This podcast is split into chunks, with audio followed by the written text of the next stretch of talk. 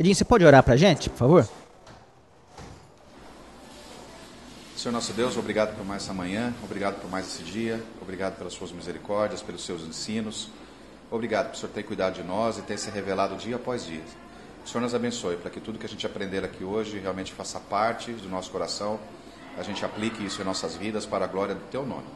Abençoe o Dani, para que ele realmente traga aquilo que vem do Senhor. É o que eu te peço em Cristo Jesus. Amém. Amém. Bom, gente, a gente é, fez um fechamento na aula passada, né, falando sobre a questão do teísmo cristão dentro daquele conjunto de cosmovisões que nós estudamos. Né, falamos do naturalismo, existencialismo, niilismo, religiões nova era, sobre a modernidade ou pós-modernidade, dependendo de quem categoriza o período histórico. E hoje nós vamos tratar de um assunto suave, leve, que é o problema do mal. Assunto tranquilo, é, respostas prontas. Então, é, eu quero começar já falando daquilo que eu não vou tratar, ou melhor, daquilo que eu não vou solucionar. É, o assunto é impossível de ser exaustivo. A gente chegar aqui e falar, bom, então o problema do mal é. Um ponto. Nós é, daremos algumas respostas à luz da Escritura. Então nós temos algumas respostas. Mas outras é impossível. Então nós vamos mostrar, na verdade, também algumas incoerências de tentativas no meio da cristandade de dar solução para esse assunto. Porque, embora seja algo de cunho filosófico, não deixa de ser algo prático do dia a dia. Aliás, esse é um dos questionamentos mais comuns de pessoas descrentes quando vão é, questionar o cristianismo. Ah, se Deus de fato existisse, não tinha tanto sofrimento. Olha lá o tsunami. Como pode um Deus existir com tantas tragédias, pessoas morrendo de fome?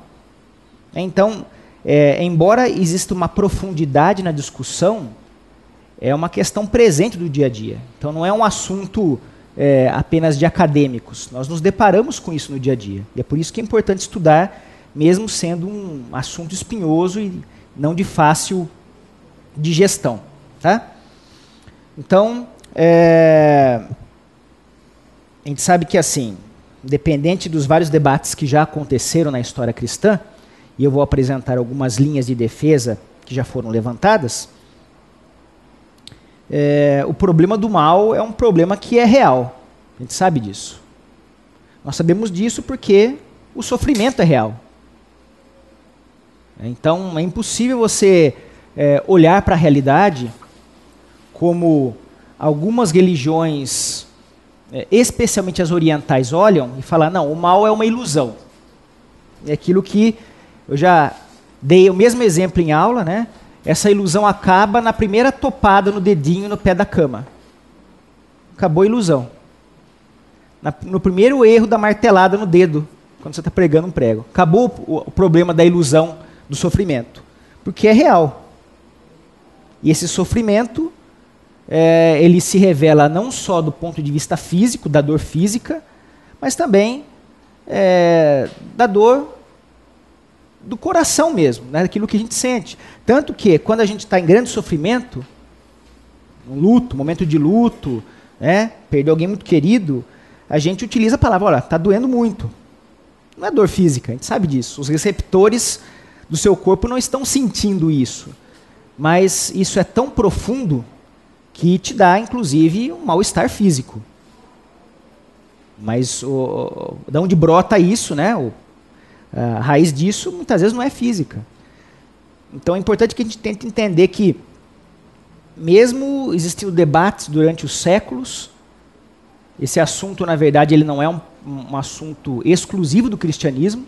Então você já, já, já via entre os pré-socráticos discussões sobre isso, e creio que inclusive em outras religiões, porque é um assunto que faz parte da condição humana, e o objetivo então é que a gente consiga digerir um pouco disso e entender um pouco disso, à luz das escrituras. Vamos lá então. Então, olha só. É, como crentes, a gente entende que Deus é bom e onipotente. Entre as várias outras, vários outros atributos de Deus. Nós vimos isso na aula passada. No entanto, existe uma questão aí que nós podemos é, nos deparar.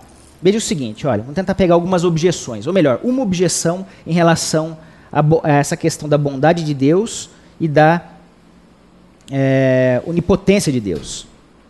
Se Deus é bom e todo-poderoso, é razoável crer que Ele pode e quer nos livrar das suas, as suas criaturas do mal e do sofrimento.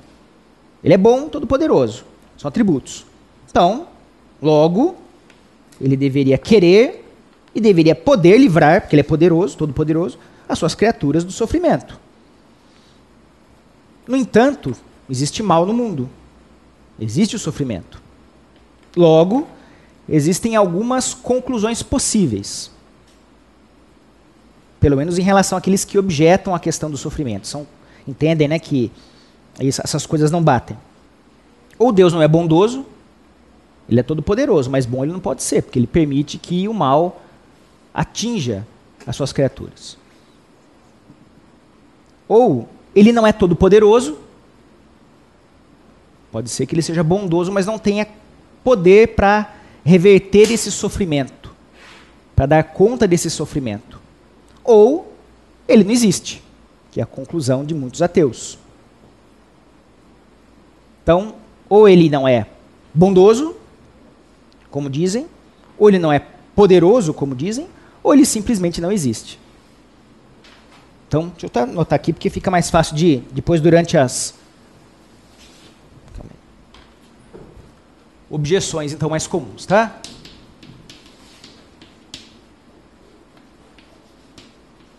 Não é poderoso. Não é bondoso. Ou não existe, como diria o padre Quevedo. Essas são algumas dessas objeções. No entanto, é, dentro desses três pontos que eu fui levantando para criar uma lógica de raciocínio, é importante que a gente entenda as definições dos termos, porque em boa parte dos problemas que nós podemos é, chegar a essas conclusões equivocadas estão é, ligados a uma definição equivocada dos termos. Então quero agora explorá-los naquilo que vocês conhecem. Tá? É, o que, que vocês entendem por onipotência?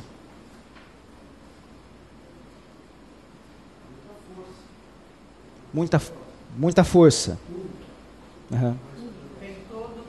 A, a única, a única mais poderosa. É, é, a única é aquela que se sobressai sobre todas as demais. Ok. Alguém falou mais alguma coisa? tem todo o poder. Entendo que ele tem um poder além da nossa compreensão, inclusive.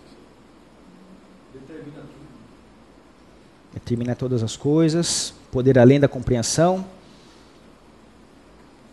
Mais alguma coisa? Mais alguma ideia?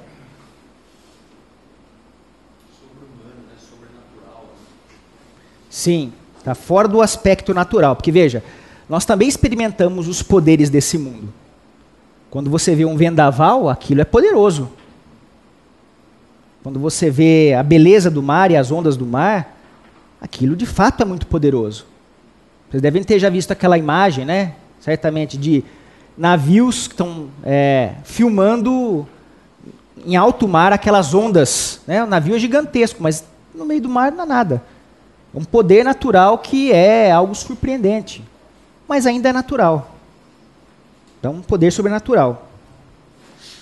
É, pegando aí, tudo isso, que vocês, tudo, tudo isso que vocês comentaram está correto, né? mas para a gente tentar sintetizar a ideia, é, tem a ver com a capacidade de você realizar tudo aquilo que deseja. Tudo aquilo que é desejável é realizável. Isso tem a ver com onipotência. Potência tem a ver com essa capacidade, né? Eu posso, eu consigo. Agora, não é a mesma coisa que falar que é a capacidade de fazer tudo. Veja, Deus tem uma natureza. Porque você pode falar assim, ah, é, então tudo que ele deseja? Então por que, que Deus não peca? É porque ele não quer. Não, não é da natureza dele. Então é evidente que essa onipotência respeita a natureza divina. Deus tem atributos. E não há como ele ferir os seus próprios atributos, a sua própria essência. Deus jamais terá o desejo de pecar. Porque ele é santo, santo, santo. Isso não foi algo conquistado. Isso não foi algo que foi dado a ele, como, por exemplo, os atributos que Deus nos dá. É, dentro dos atributos comunicáveis, a santidade é um deles. Mas não a santidade como a de Deus, que é totalmente distinta. A santidade de Deus é totalmente imaculada. Não tem mancha, não tem nódoa. Nós, quando somos colocados na família da fé, Deus nos dota da possibilidade, da capacidade de sermos de, de, de, trabalharmos no nosso processo de santificação, porque Ele nos fez santos. É, que é, na verdade, um dos erros comuns em algumas esferas do catolicismo. Né? A ideia de santo é assim, aquele que peca menos. Evidente que esse deve ser um dos efeitos da santificação. Mas não é isso que significa ser santo. A santidade de Deus, quando Ele nos dá, é um atributo que nós recebemos através de Cristo e que nós devemos desenvolver na, nossa busca por santificação. É porque nós somos dotados dessa possibilidade, desse atributo, é que nós podemos desenvolvê-lo. Mas, como eu disse, né, é algo totalmente distinto no caso de Deus. Então, ele pode fazer tudo aquilo que deseja, mas ele não vai pecar. Tem uma, uma pegadinha bem infantil que o pessoal faz, que é assim: então, por que, que Deus não cria uma pedra que ele não possa levantar? É, é tão ilógica a pergunta que não vale a pena nem ser respondida. Bom, ele jamais poderia criar uma pedra que ele não pode levantar. Possível. Tudo aquilo que é criado por ele é possível de ser objeto da sua ação. Onipotente. Então, é, entenda que é importante que a gente entenda o sentido de onipotência, porque é, senão a gente pode cair também no erro de, das pessoas realizarem essas pegadinhas. Né? Ah, mas ele não pode pecar. Ah, mas ele não pode fazer isso. É evidente que tem muitas coisas que Deus não faz porque a sua natureza não tem esses, essas características. Ele é plenamente bom, ele é plenamente santo, ele é plenamente justo. E tudo isso faz parte, então, dos seus atributos. Ele jamais será injusto. E isso é importante também entender. Quando Deus está sendo gracioso conosco, ele não está sendo injusto. Porque ele aplicou plenamente a justiça dele em Cristo.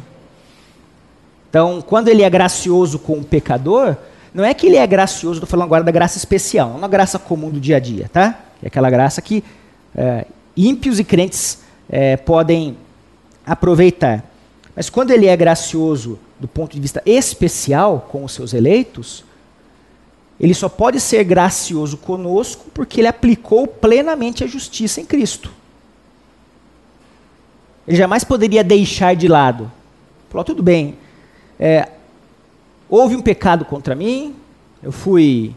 É, eu, eu fui desde, na verdade, desde o pecado adâmico, né? Eu fui desonrado, mas tudo bem, eu vou relevar. Não existe relevância. O que ele faz é aplicar essa justiça. E, e a faz em Cristo. Então, é, a onipotência tem relação total com a volição divina, com o desejo dele. E aí a gente vai para uma outra pergunta que também tem a ver com aquilo que a gente inicialmente afirmou. Né? Deus é onipotente e bondoso. O que, que é ser bondoso? Vamos pensar do ponto de vista divino mesmo, tá? Porque humano, a gente pode ter outras definições. Mas o que seria bondade humana? Perdão, bondade divina.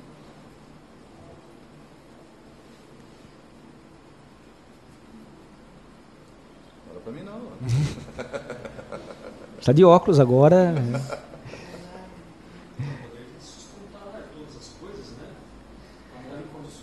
É, o, o poder de sustentar é uma, é uma uma manifestação da bondade, né? Sem dúvida, também da sua soberania. Sem dúvida. Sua constante misericórdia. Né? Amor incondicional. É para ele não olhar os seus defeitos e ah, agir com amor, né? Amor. capacidade sobrenatural de fazer bem, Tá. graça. É, a gente fica atento que a gente só, só vê assim, é, antagonismos à bondade por causa da queda, por causa da desobediência. Até Então, a relação entre a, entre a trinitariana de Deus, a bondade é ele. A bondade se manifesta na sua exultação daquilo que ele é, no seu relacionamento pleno, amoroso, dos frutos que daí saem eh, entre, entre o seu pai e o Filho Espírito. E quando ele cria todas as coisas, ele faz as coisas conforme aquilo que ele queria. Então isso é bom. Aí está a bondade, mas para que ela fosse comunicada a nós, ela só, só passou a ter sentido, né? porque até então o homem não, discu- não, não- não descortinava o que era bom que era mal. Né? E Deus falou, a ordem era, não comerás, comerás tudo que tem no jardim, menos desse fruto. O fruto era o conhecimento do bem e do mal. Né? E aí, quando ele come do fruto, aí o homem passa a entender o que é bom segundo a sua própria consciência. Então esse passa a ser um padrão de bondade, mas, que é antagônico antagônico ao de Deus. Percebe? E quando daí ele, ele, ele tende a voltar, ou ele resgatar o homem a se reunir, o homem com Deus mediante Cristo, é esse, esse resgate da bondade é de, de voltar a, a ver as coisas, a sentir as coisas e a, e a, e a experimentar as coisas segundo um padrão divino. Então vamos pegar essa ideia da bondade. Só pegando, esse- você acabou de tocar, né? Nós temos nosso padrão de bondade. Então, se Deus é bom, não seria um ato de bondade ele permitir que os nossos desejos fossem realizados para que isso diminuísse o nosso sofrimento? Porque nós muitas vezes sofremos com frustrações. Será que não seria um ato de amor e de bondade ele nos dar os- aquilo que nós desejamos? Não, porque os nossos desejos já são pecaminosos em si, né?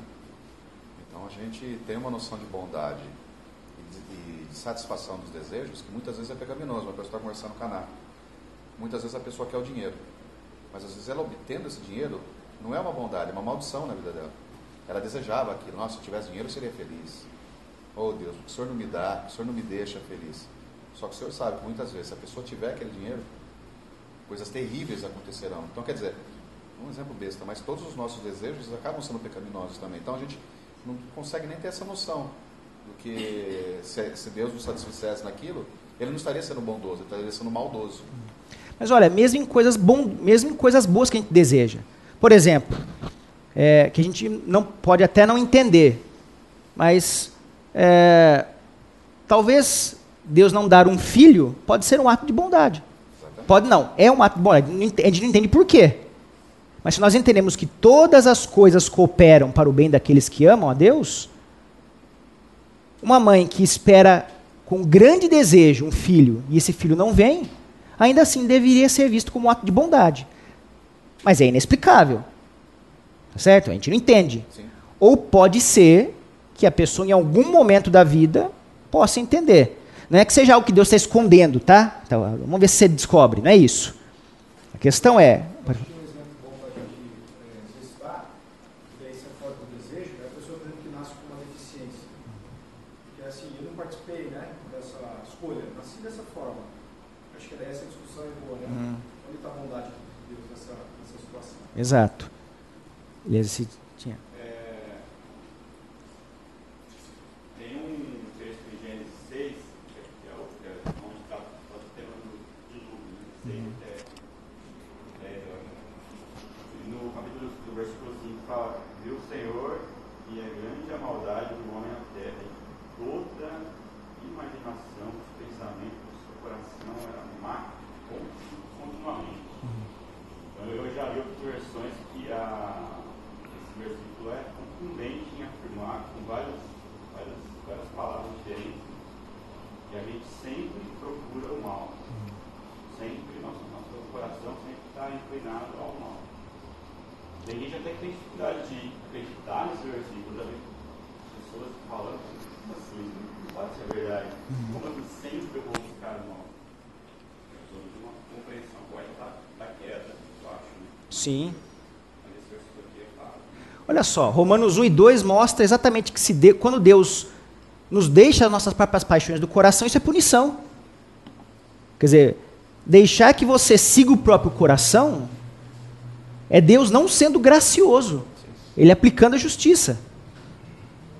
Né? Então, é, a bondade divina é quando Deus é favorável à sua criação. E ser favorável à sua criação não é a mesma coisa que ser favorável ao desejo da sua criação. É quase Tem a como quando a gente. de Deus também, quando você vê no próprio, assim, as- assim, coisas bem simples no dia a dia, né? Você chega no final do dia e fala, ó, graças a Deus, meu Deus, né? Por eu ter cumprido todas as minhas expectativas, né? Durante o dia, né? É, Deus, Deus nos proporciona. Deus nos proporciona diariamente, mesmo em coisas muito pequenas, também a sua bondade. Ela se manifesta em tudo isso. né? Mas é importante que a gente entenda que a bondade que as pessoas querem enxergar em Deus não é a mesma bondade que é pregoada nas Escrituras. É, é aquilo que nós já comentamos também em outras ocasiões. O amor que as pessoas querem de Deus é aquele amor hippie. Não, é paz e amor. Deixa, me deixa, deixa, eu- deixa eu viver minha vida com liberdade. O amor sem cobranças. É, sem cobranças, sem submissão. É, é o amor. E o amor é o amor mundano. Então você vê, por exemplo, entre os, pessoas, os liberais é, nas igrejas, né, aqueles que são liberais, uma visão muito próxima disso. Porque eu preciso me casar para ter sexo? Ah, não, por quê? Eu amo aquela pessoa. Só que isso pode se estender para qualquer coisa. Eu sou omisso na criação dos filhos. Mas é que eu amo meu filho. Jamais vou discipliná-lo. Imagina as- os vários desdobramentos dessa maneira equivocada, que na verdade é um auto-engano. No fundo, nosso coração sabe, na maioria das situações, o que é correto. Assim como o ateu sabe que existe um Deus sobre ele. Ele só não quer admitir. É aquilo que é o sensus divinitatis, né, que Calvino tanto fala. Nós temos o senso de que Deus é, existe. Inclusive o ateu, mas assim, eu não quero esse Deus. Ele está no meu trono lá. Eu não vou dar esse trono para ele. Mesmo que exista um desejo e um exercício de negação. Ou É. seja, para você crer que Deus é bom, mesmo que às vezes, né, passando por tempestade, como o caso da, da criança com, problemas ou fatalidades de morte e tal, você crê que Deus é bom. Mesmo não naquele momento de, de dor, de sofrimento, de, de desesperança, de não entendimento. Por isso o coração está submisso ao Senhor, para saber que mesmo naquilo Deus é bom. E veja que curioso, né? Pegando esse exemplo, é, no livro de Jó, todos os seus leitores sabem porque ele sofreu, menos ele. Ele não sabe. Eu creio que talvez ele nunca tenha descoberto isso. Por que, que ele sofreu? Mas ele entendeu o sentido e a ação do sofrimento para o bem dele. Isso ele entendeu. Ele não entendeu por quê. Ele não entendeu a trama que é apresentada logo no primeiro capítulo de Jó. Ele não sabia disso. E pelo menos o texto não deixa, não é revelado se ele algum dia descobriu. No entanto, ele entendeu que aquilo era para o bem dele. Talvez hoje ele já saiba. Ah, sem dúvida. O Piper tem uma ideia, né, e o Weber Pai também destrincha essa ideia quando ele fala de sofrimento. Porque quando você fala mal, você, você cai no sofrimento. É, o sofrimento do mundo, para a gente da igreja, está entendido, está implícito por que o mundo sofre. É, até a natureza, os tsunamis, é a queda, a terra geme, a natureza geme, é, esperando o momento da redenção, etc, etc. Mas e o sofrimento dos santos, como Jó? Jó não entendeu nós entendemos. E, e, e o Weber ele trabalha a ideia do Piper de que todo sofrimento no cristão tem que apontar para uma sensação de eternidade. E a gente está preso no tempo. E Deus não está preso no tempo. Então, quando a gente tem algum tipo de sofrimento, um dos aspectos, um dos frutos é, desse sofrimento na vida de um cristão é fazê-lo enxergar para a eternidade. Tipo, isso vai passar. É o anseio do porvir, Deus né? vai me me trazer um porvir melhor, ele me prometeu.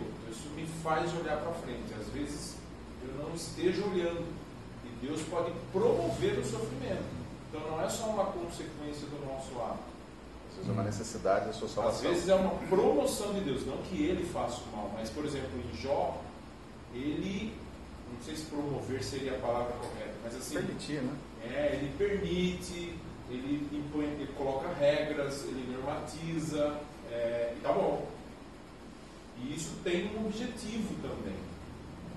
Então eu achei bastante interessante. Isso é uma ideia muito interessante para o sofrimento do cristão. Fazer a gente olhar para o porvir. Sim. E acho que um ponto importante, um ponto importante é que é o seguinte, o sofrimento, assim como as outras coisas relacionadas à nossa vida, tem que apontar para Cristo. Ou seja, é, o objetivo é, final tem que ser a glória do nosso Redentor. É evidente que é, muitas vezes isso é nebuloso para a gente, ainda mais quando a gente está passando pela tormenta. Então, o objetivo também meu aqui não é, é minimizar os efeitos do sofrimento sobre a gente, mas que a gente consiga entender, de fato, que existem propósitos e falhas na maneira de pensar o problema do sofrimento podem prejudicar a nossa maneira de louvar ao Senhor corretamente. Essas coisas nunca estão dissociadas. né? Por exemplo, quando a gente tem uma visão errônea, antropológica do homem, ou seja, o homem é caído, né? mas não é tão ruim assim. Você comentou, né, Eliezer? Assim, ah, tem pessoas que têm dificuldade para entender isso, inclusive entre crentes. É, me lembro, Dani também já, já, até já comentou isso em aula, né? mas eu me lembro também de ler os livretinhos da Fiel, aqueles antigos, lembra que vinham os livretinhos? Falar, poxa, a pessoa é pessimista. meu. É para hoje, isso. Nossa, a pessoa é pessimista, só fala que o homem é pecador, pecador. Cadê a bondade humana? É difícil aceitar isso. É difícil se olhar no espelho da lei e falar: nossa, eu não consigo cumprir. Eu sou o pior do que eu gostaria. E eu sou o pior do que eu imaginava. Mas é, é a nossa situação. E compreender corretamente a nossa situação leva glórias ao Senhor. Então é importante essa compreensão nesses vários aspectos. Na questão da antropologia bíblica, na questão da escatologia, do porvir. Tudo isso tem a sua importância. Desculpa ler. Então, eu eu queria colocar um ponto e ouvir eh, vocês, os irmãos, para poder diferenciar a nossa maneira de interpretar realidades. E, e lendo a respeito disso, como a gente faz isso, tem dois elementos que, segundo o autor que eu estava lendo, são fundamentais, que é o objeto e o significado dele, que ele sempre representa para nós, porque ele estava afirmando que nós entendemos o mundo por representações. E muitas vezes os significados são transcendentes, transcendem. E você precisa da linguagem para transcender. E muitas vezes essa distorção da linguagem para não carregar os significados transcendentes é que impede a gente. Então, um exemplo, estamos analisando aqui a bondade, que é o objeto. né? O significado para cada um cada um de nós é transcendente, é, é grande, amplo, né? É, faz a gente molda essa, é, o nosso comportamento dentro dela. Se isso está correto ou não, se isso cabe para a gente olhar né, esse aspecto, né, de, de entender isso de assuntos transcendentes, né, de uma forma transcendente, que possa dar esse significado. Muitas vezes o, o ateu, o homem comum, ele quer exatamente não transcender, ele quer o objeto puro, simples, ele não quer fazer análise, porque isso demanda esforço, demanda é, entrega, e geralmente a resposta não é rápida, não é um estalar de dedos, é uma construção. Então, mas aí a verdade nos ajuda a construir essa transcendência. Então, é, ficar atento ao que a Bíblia nos ensina para criar essa transcendência, que, segundo o autor, é o significado que, que é o grande desafio nosso hoje. É, o significado da escritura jamais falha, né? O sentido. ó, né? Então, a gente tem que se apegar de fato a ele, porque senão a gente vai errar. Esses conceitos, quer dizer, ter os conceitos corretos para entender a realidade, conforme a escritura nos apresenta, é, nos previne de vários problemas. Então, entender corretamente, pegando aqui questão de atributos, mas poderia ser em outras questões ligadas às escrituras. né? Pega lá. Sim. Mas olha só, olha um erro. Só pegando um erro de- muito comum, né? Tudo posso naquele que me fortalece. Você pega esse texto isolado, pronto, você faz a festa. Eu posso tudo. Mas não é isso que está falando. Paulo está comentando sobre todo o seu sofrimento em relação à pregação do Evangelho. Mas apesar de todas as tribulações e dificuldades para pregar o Evangelho, tudo posso naquele que me fortalece. Tudo posso o quê? Para pregar o Evangelho. Eu consigo suportar as aflições, as dificuldades para pregar o Evangelho. Não é uma frase de autoajuda. Então veja como essa compreensão correta, né, que vai também de uma exegese bíblica saudável, ela nos ajuda a prevenir de erros comuns, né, que é, estão ten- tanto dentro de um mundo secularizado, mas muitas vezes dentro da própria igreja. Você pode nutrir expectativas tão erradas que quando vem a tribulação você não sabe lidar com ela. Ah, quando você perde alguma coisa, é, Deus vai te dar um- algo muito melhor depois. Tá, mas o que, que significa esse algo muito melhor? Esse algo muito melhor é aquilo que você quer? Pode ser que não seja. Certamente ele vai dar algo muito bom para você. Mas não quer dizer que vai ser agradável. O bem de Deus não é o mesmo que você muitas vezes gostaria. E isso muitas vezes vai ser sofrimento, vai ser desagradável. Então ter essa compreensão é de fato muito importante. Aquilo que o Marcão falou, a prova final de que Deus realmente é bom, que é difícil entrar na nossa cabeça é que a gente merecia a morte. Todos são desgraçados que mereciam a punição completa. Não há mal, não há bem nenhum que habita em nós, a não ser aquele que pela graça misericordiosa do Senhor. E por que, que Deus é bom? Porque Ele já garantiu que quando as coisas passarem, a gente já vai estar eternamente com Ele. Então não importa, de certa forma, lógico, importa para o que a gente está vendo, não é o que eu quero dizer. Por pior que sejam as coisas que acontecem com você nessa vida, a vida final já está garantida. A vida eterna já está garantida.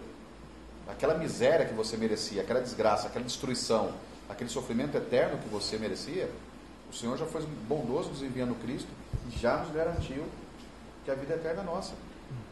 Então a maior prova de que Deus é bom é que por 70, 80, infelizmente às vezes 5, 2, alguns meses de vida nessa, nessa terra, não importa. A vitória final, eterna, na presença do Senhor, já está garantida. O sofrimento físico, a privação material, produzem bem ao homem? Se não for assim, Jesus seria o rei É, que, sim. que o pastor falou no começo, entraria de cavalo. Que eles estavam esperando, né? Porque Então, tudo que a gente acontece se nessa vida é perde para nossa santificação. é, quando a gente se perde nessa questão, ah, mas Deus não quer que eu sofra. Vamos olhar para o nosso mestre, que é Jesus. Você olha para Jesus, você vê ele tendo uma vida de sofrimento, de privações, no entanto, olhando sempre por vir. Sim, esperando por aquilo que Deus, Deus Pai estava é, iria lhe dar, né? Mas vamos lá então. É, existem algumas defesas comuns e equivocadas no meio cristão sobre por que que, é, por que, que nós sofremos. Quero trabalhar com cinco delas. Vou começar por aquela que é mais comum, especialmente usada por arminianos, é, que é a defesa do livre-arbítrio. Então, por que, que Deus permite o mal? Ora, porque nós não somos marionetes. Se Deus é, não permitisse o mal, ele teria que dominar as nossas ações. E aí nós não poderíamos demonstrar, né, escolher entre o bem e o mal. Essa é a defesa de quem entende que há livre arbítrio. É, só para entender um pouco a questão do mal, o mal, na verdade, é uma consequência. Tá? Deus não fez o mundo mal, mas é uma consequência das escolhas das suas criaturas. Primeiro com Satanás, e depois com o homem. É evidente que toda a criação material cai junto com o homem, porque ele é o representante dessa, dessa criação. É. Satanás não era representante, embora a gente não saiba exatamente né, é,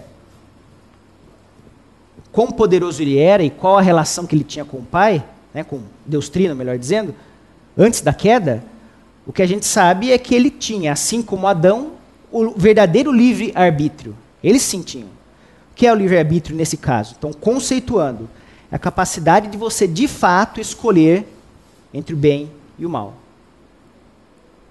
De verdade, é moralmente escolher.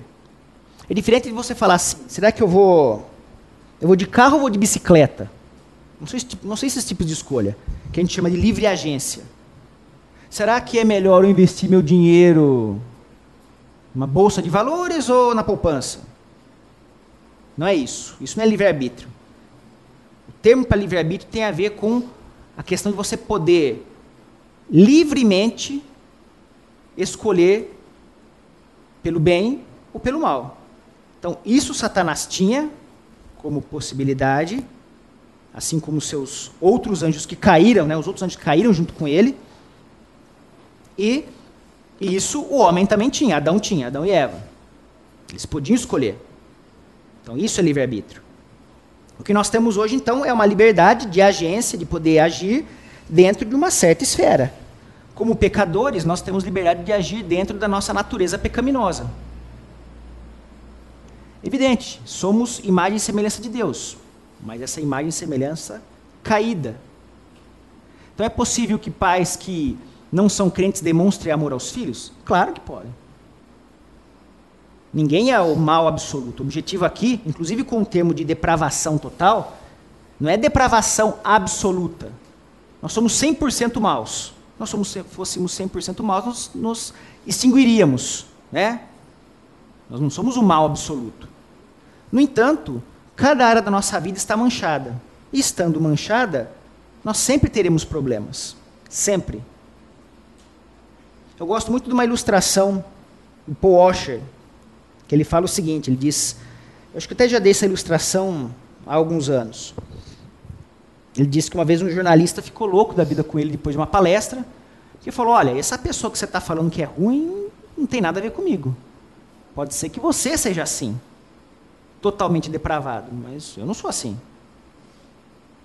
O Paul disse o seguinte: Qual a pessoa que você mais ama nesse mundo? Ele disse que era a filha dele.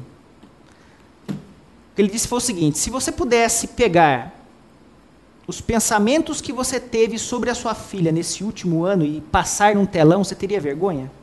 Digamos que nenhum pensamento ficasse oculto todos os pensamentos que você teve, todos os sentimentos e desejos que você teve em relação à sua filha, pudessem ser expostos. Afinal de contas, é a pessoa que você mais ama nesse mundo. Você se sentiria à vontade?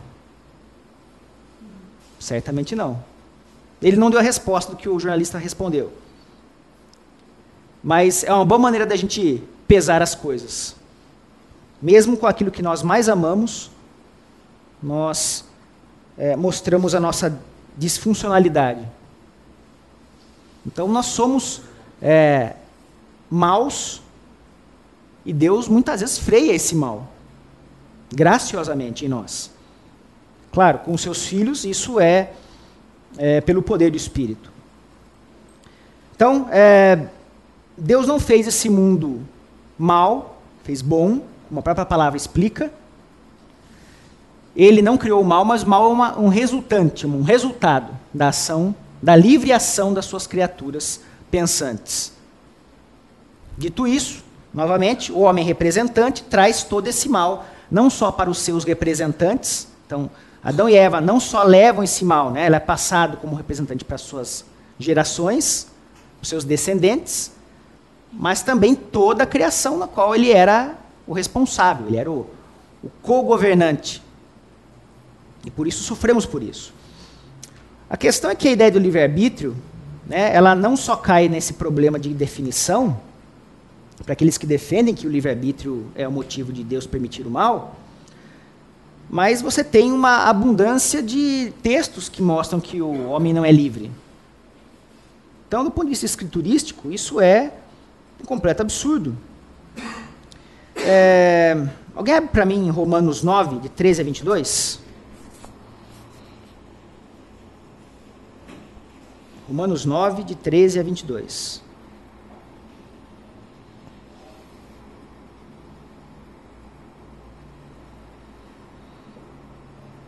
Quem encontrar, lê para mim, por favor. como está escrito: Amei Jacó, mas rejeitei Esaú. E então que diremos? Acaso Deus é injusto? De maneira nenhuma, pois ele diz a Moisés: Terei misericórdia de quem eu quiser ter misericórdia, e terei compaixão de quem eu quiser ter compaixão. Portanto, isso não depende do desejo ou do esforço humano, mas da misericórdia de Deus. Pois a Escritura diz a Faraó: Eu o levantei exatamente com esse propósito: mostrar em você o meu poder, e para que o meu nome seja proclamado em toda a terra. Portanto, Deus tem misericórdia de quem Ele quer e endurece a quem Ele quer. Mas algum de vocês me dirá: então por que Deus ainda nos culpa? Pois quem resiste à sua vontade? Mas quem é você, ó homem, para questionar Deus? Acaso aquilo que é formado pode dizer ao que o formou: Por que me fizeste assim? O oleiro não tem direito de fazer do mesmo barro um vaso para fins nobres e outro para uso desonroso? E se Deus, querendo mostrar a sua ira e, tomar, e tornar conhecido o seu poder, suportou com grande paciência os vasos de ira preparados para a destruição? Isso. Então, olha só, caímos na questão da eleição. Né? Então, Deus falando claramente. Amei Jacó e odiei Esaú. Claramente ele fala nesse texto sobre a questão das escolhas. E também uma outra questão que nós podemos levantar. Se Deus elege seu povo, os não eleitos não estariam sendo eleitos exatamente para fazer o mal? Ou seja, Deus não estaria falando, bom, você, vou colocar em você esse potencial para fazer o mal. Isso, vou elegê-lo para o mal. Não só para o fim mal, para a finalidade. Será que não é isso que Deus faz quando elege os seus?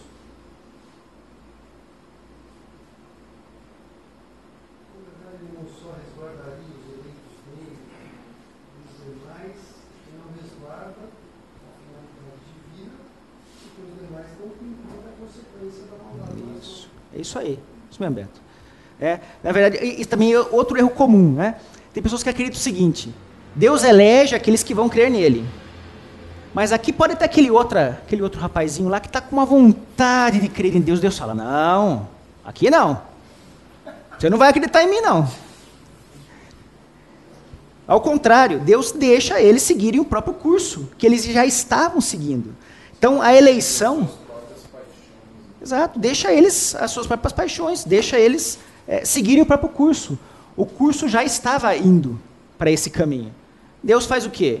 Ele pega, ele escolhe alguns desses para serem seus. Então, é, a gente tem que tomar cuidado também, porque assim, senão a gente tem, entra numa ideia de dupla predestinação, de que Deus elegeu algumas pessoas para fazer o bem e outras para fazer o mal.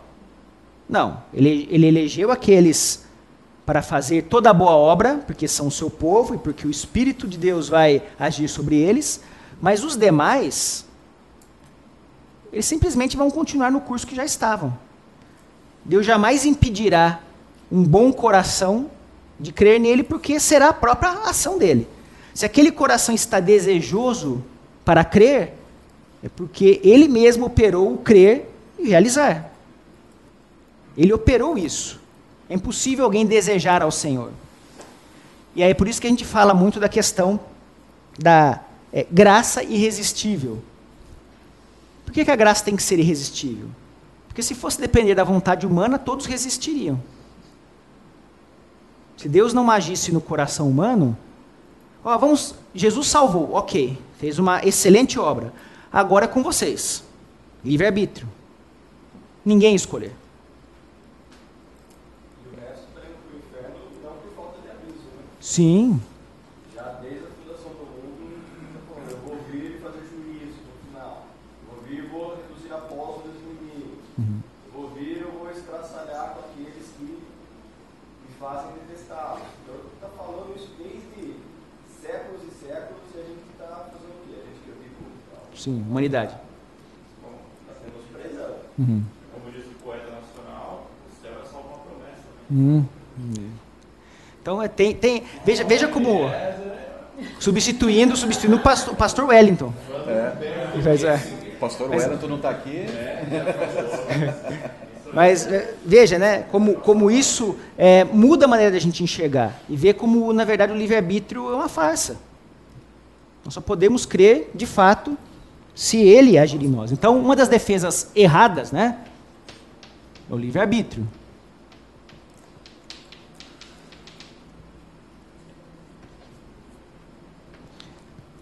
E é a mais comum dentre elas.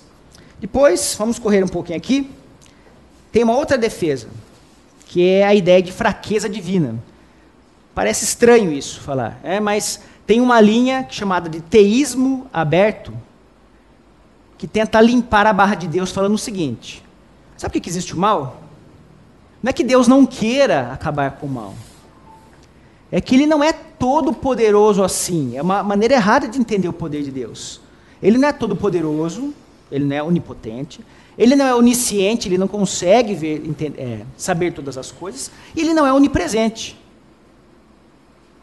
Até porque esses termos de onisciência, onipresença onipotência, eles foram criados depois, você não tem esses termos na Bíblia.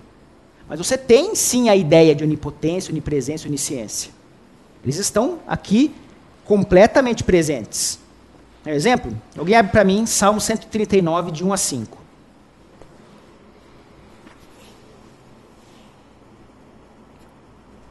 E quem encontrar, Salmo 39, 139, de 1 a 5, pode ler, por favor.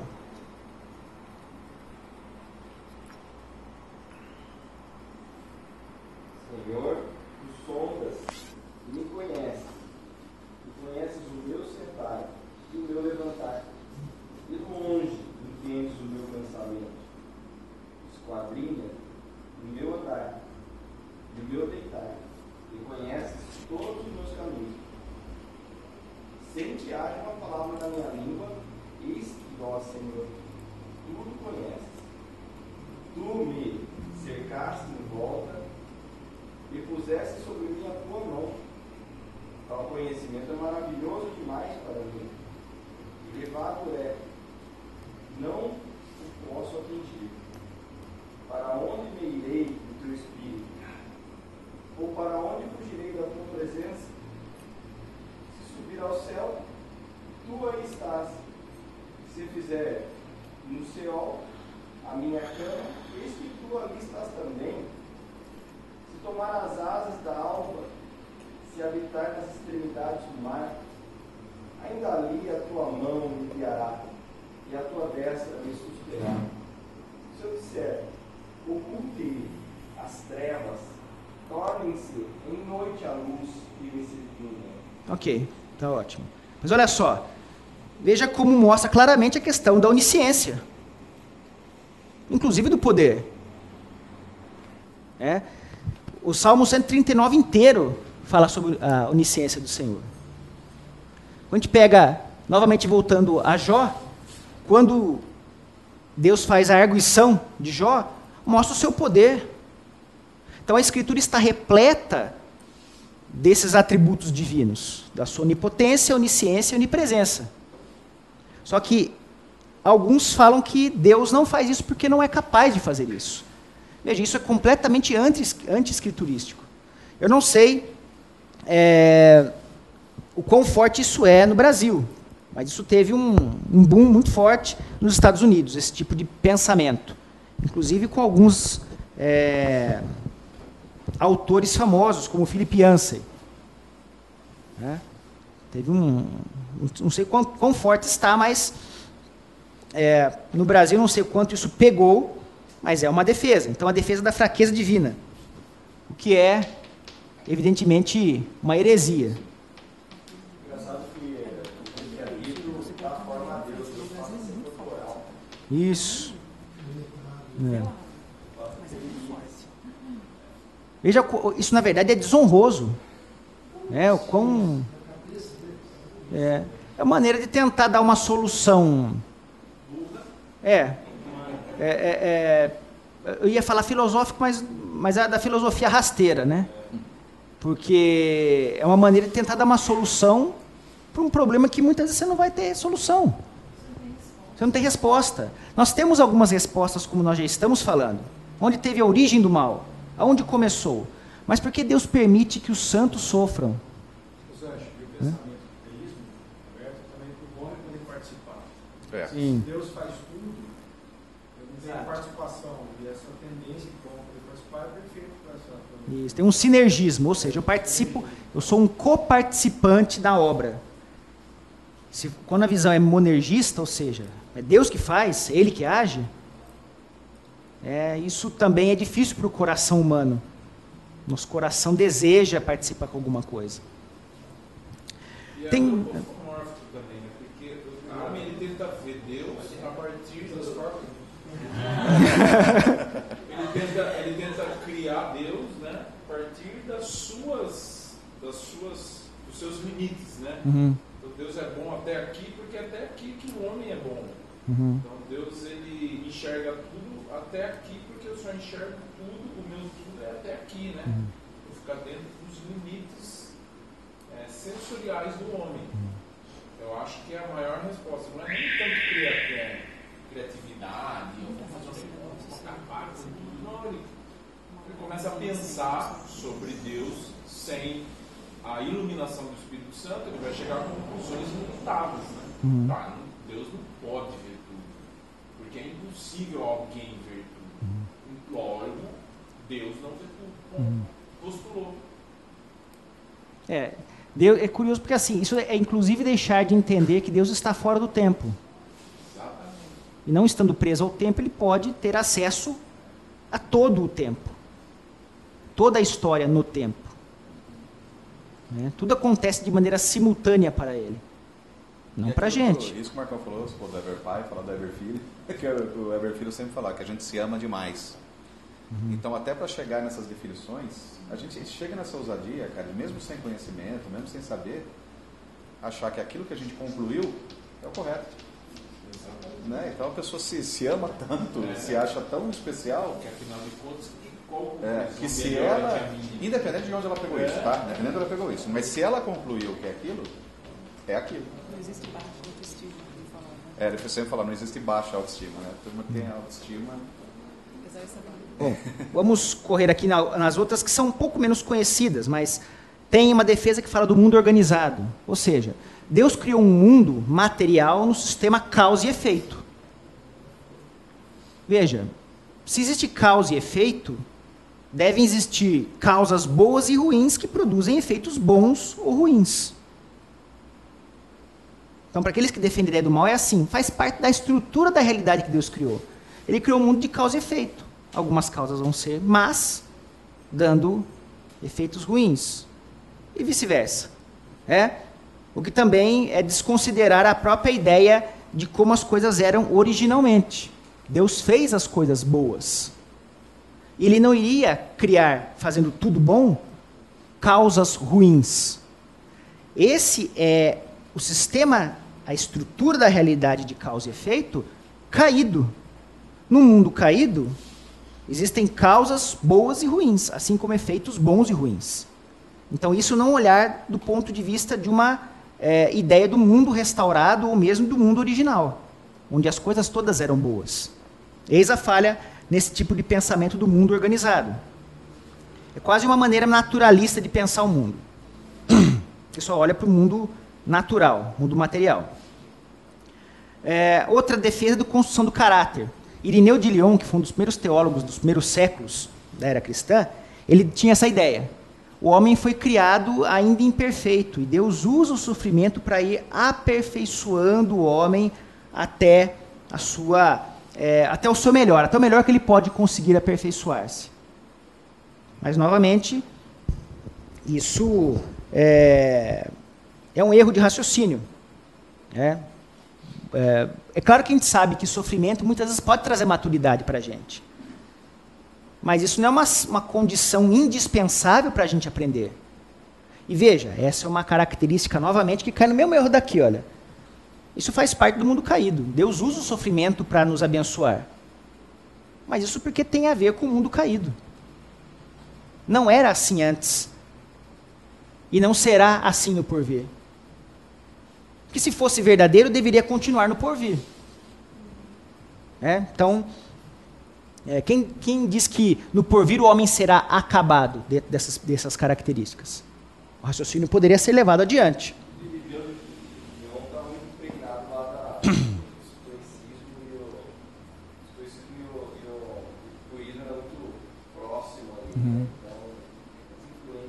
Coisas. Sim, é, ele combatia muito o gnosticismo, né? Ele também tentou criar respostas para os problemas daquele momento, né? E tem uma última que é que Deus está acima da lei.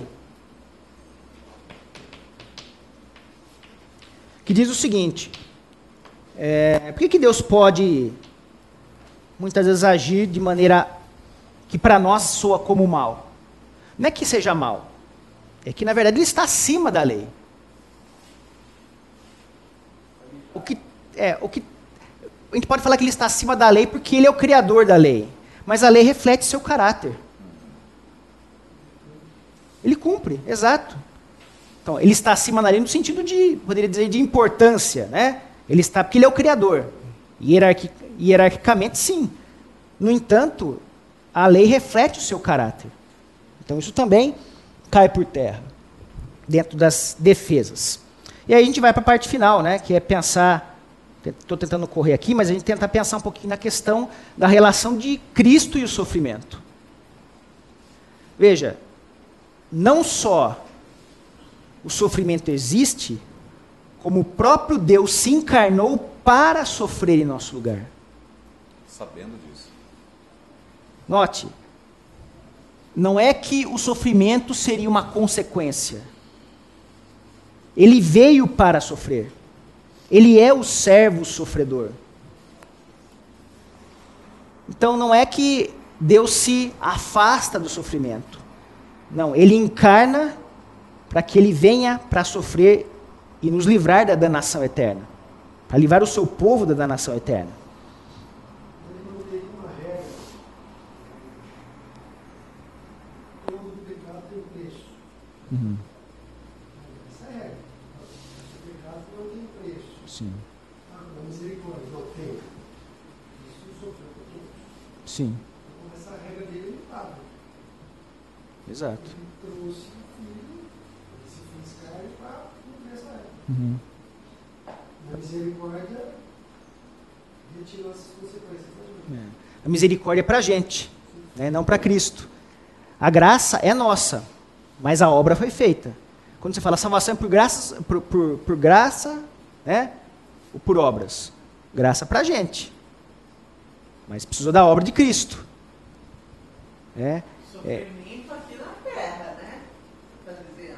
Não, Cristo veio para sofrer, para nos salvar dos pecados. né? Nesse sentido, que ele está falando. Né? Quer dizer, ele veio exatamente para sofrer aquilo que nós deveríamos sofrer eternamente. Na terra, sim, na terra. É? E claro, para aqueles os, os não eleitos por toda a eternidade. A gente não tem a mínima ideia do que seja isso. Né? Que é um sofrimento eterno. né? Mas então, até tem um, um apologeta que chama Peter Kraft, que ele fala o seguinte, achei bem interessante a frase dele, a gente já está concluindo. Um Deus que não aboliu o sofrimento, pior ainda, um Deus que aboliu o pecado precisamente pelo sofrimento, é um escândalo para a mente moderna. Deus resolve o problema do sofrimento por meio do seu próprio sofrimento. Toda defesa apologética precisa terminar em Cristo e nele crucificado. Gente, é isso. Dúvidas ou colocações? Veja que nós. Porque Jesus morreu na cruz para nos libertar do sofrimento. Eterno, sofrimento eterno. Não aqui nessa terra. Né? Porque nessa terra, aqui, enquanto a gente vive, nós teremos aflições. Que ele pede para que nós tenhamos bom ânimo. Porque ele venceu o mundo. Agora, de fato, nós não teremos o sofrimento eterno. Exato, temos que clamar por ele. Nós vamos orar? Márcio, você podia orar para a gente concluir? Senhor, nós te agradecemos por este momento importante, por nós temos a tua palavra o Senhor nos instrui. Obrigado porque a gente co- consegue entender, pelo menos no nosso raciocínio limitado, Senhor faz tem um propósito, que é santo e que é justo, e tem bondade e tem misericórdia. Nossa mente é, tem dificuldade de combinar essas coisas, mas nós sentimos na prática que somos salvos pelo Senhor. A gente tem um coração grato por isso. A gente busca o Senhor em verdade, como o filho busca pelo leite materno. De buscar, para buscar o Senhor e nos alimentar das suas verdades. Nos abençoe nesse dia, para que a gente ainda discute das tuas verdades com os nossos irmãos. Em nome de Jesus. Amém. Gente, bom domingo.